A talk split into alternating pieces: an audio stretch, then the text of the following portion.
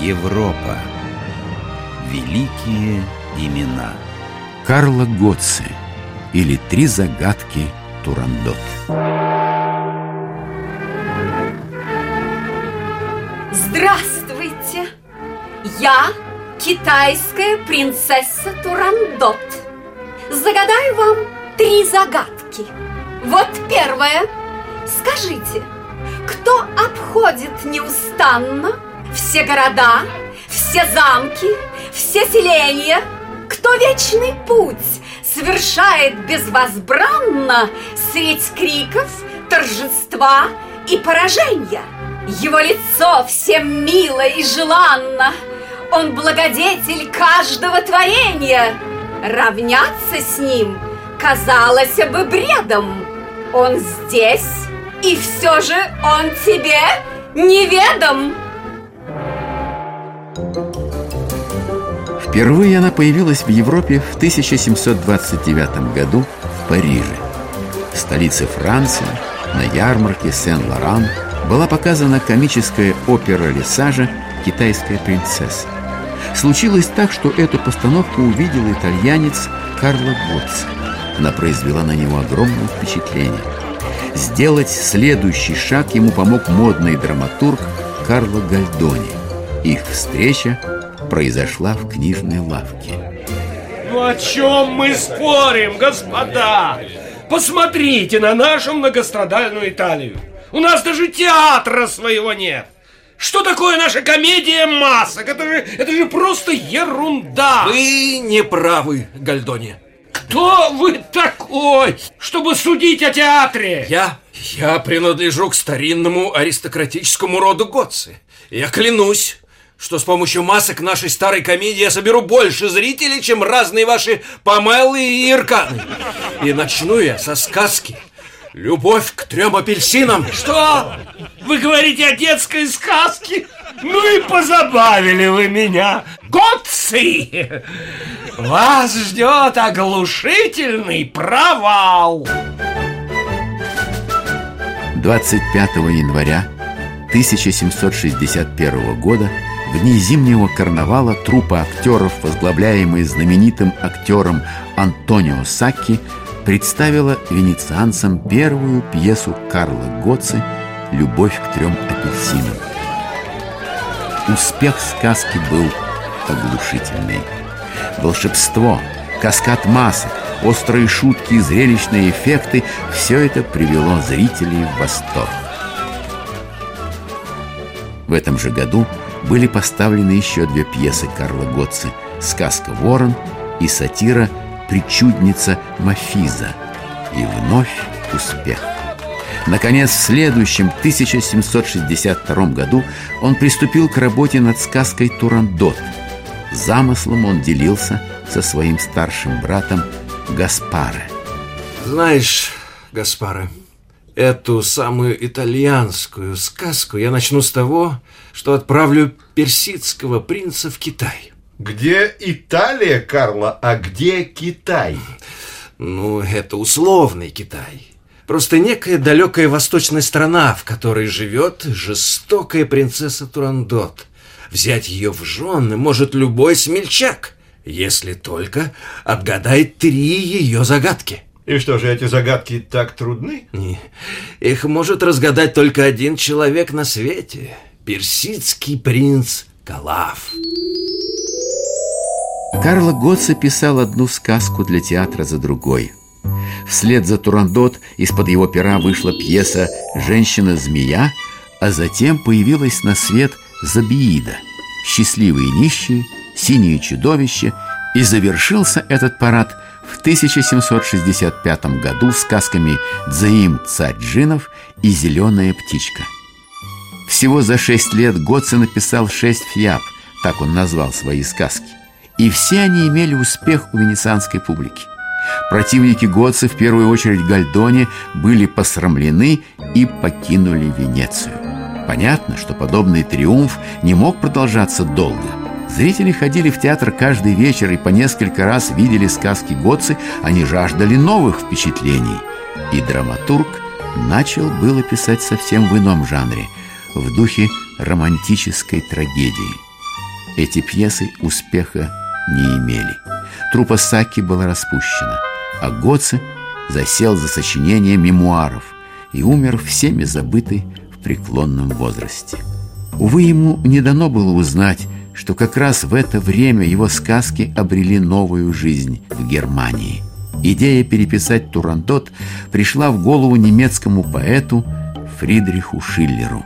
Прекрасный сюжет о коварной китайской принцессе. Но к чему эти кремляния масок? Ведь речь идет о возвышенной любви, значит, и рассказывать о ней надлежит высоким слогом. И начать хорошо бы с того, что принц Калаф оказывается перед городской стеной Пекина. Да-да, над воротами установлены длинные шесты, на которых видны отрубленные головы тех, кто не смог отгадать загадки бессердечной принцессы. Решится ли Калаф бросить вызов судьбе, или его голова пополнит этот страшный забор? Да, да, именно так — Именно с этого я и начну свою пьесу. Турандот, переписанную Шиллером, ожидал успех на европейской сцене. Впервые она была поставлена в Берлине в 1801 году. Целый век пьеса вызывала восхищение зрителей. И вот однажды, в 1919 году, ее увидел уже немолодой итальянский композитор Джакомо Пучини – это был тяжелый момент в жизни и творчестве прославленного музыканта. Казалось бы, дряхлеет не только его тело, одновременно покидают Пучини былые талант, вдохновение, фантазия.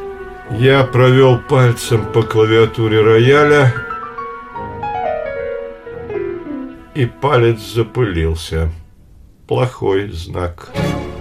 И вдруг перед Пучини предстает Турандот в исполнении актрисы Гертруды Эйзольд. А с ней открывается панорама сказочного Китая. Композитор тут же пишет письмо либретистам Джузеппе Адами и Рената Симони.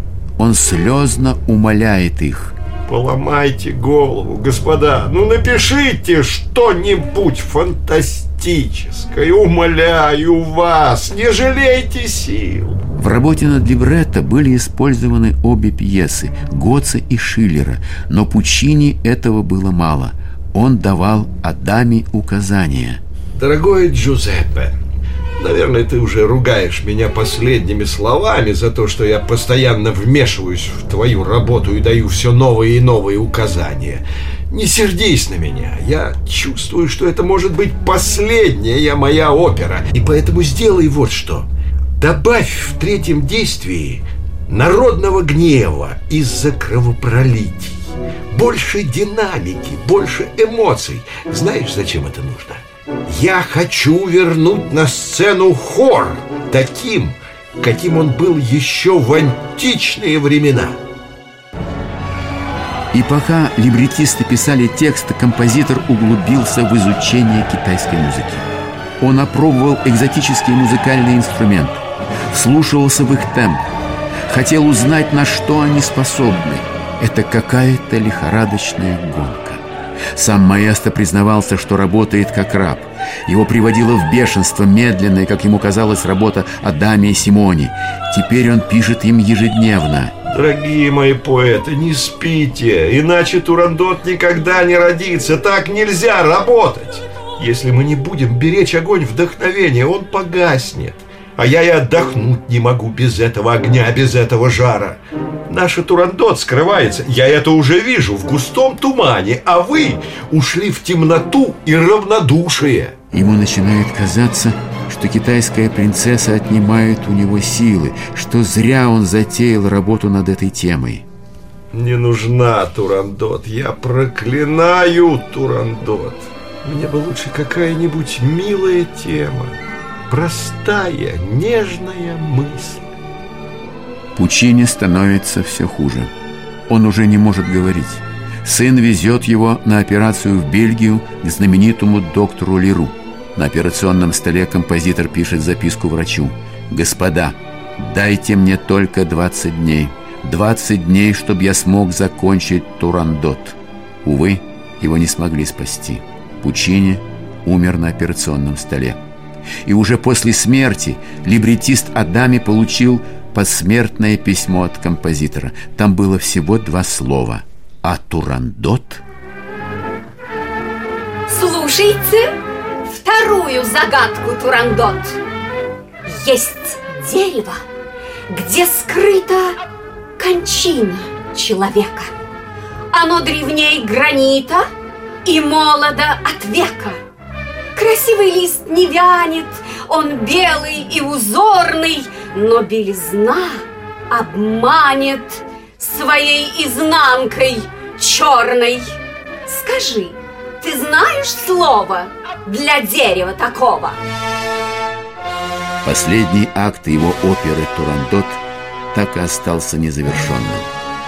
На премьере этой оперы дирижер, близкий друг композитора Артура Тосканини остановил оркестр на том месте, где начиналась часть, дописанная уже после смерти маэстро другим композитором. Положив палочку, дирижер обернулся к публике и сказал Здесь смерть прервала работу над оперой, которую маэстро не успел завершить. В 1913 году в России группа московских студентов организовала студию, которую возглавил режиссер художественного театра Евгений Багратионович Вахтангов. С 1920 года это профессиональный театр. Третья студия художественного театра.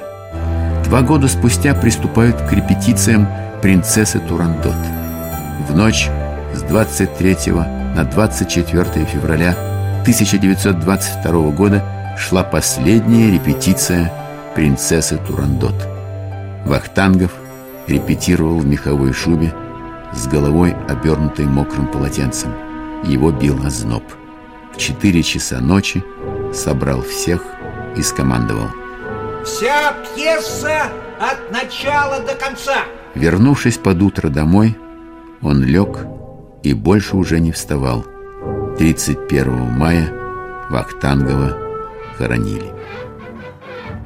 И вот моя последняя загадка. Скажи мне, как зовется зверь прекрасный, четвероногий и крылатый, верный в своей любви, но в ярости ужасный? Он потрясает мир высокомерный и торжествует. Мощными стопами он попирает океан безмерный, а грудью и свирепыми когтями налег на землю. Вечного обилия почиет тень над мирными краями, где новый феникс расширяет крылья. Что ж, настало время дать отгадки. Неустанно обходит все города, все замки, все селения. Солнце! Дерево, где скрыта кончина человека, это время нашей жизни. Четвероногий и крылатый зверь – лев Адрии, символ апостола Марка и прекрасного города Венеции, где благодаря Карло Готци я впервые ощутила вкус славы.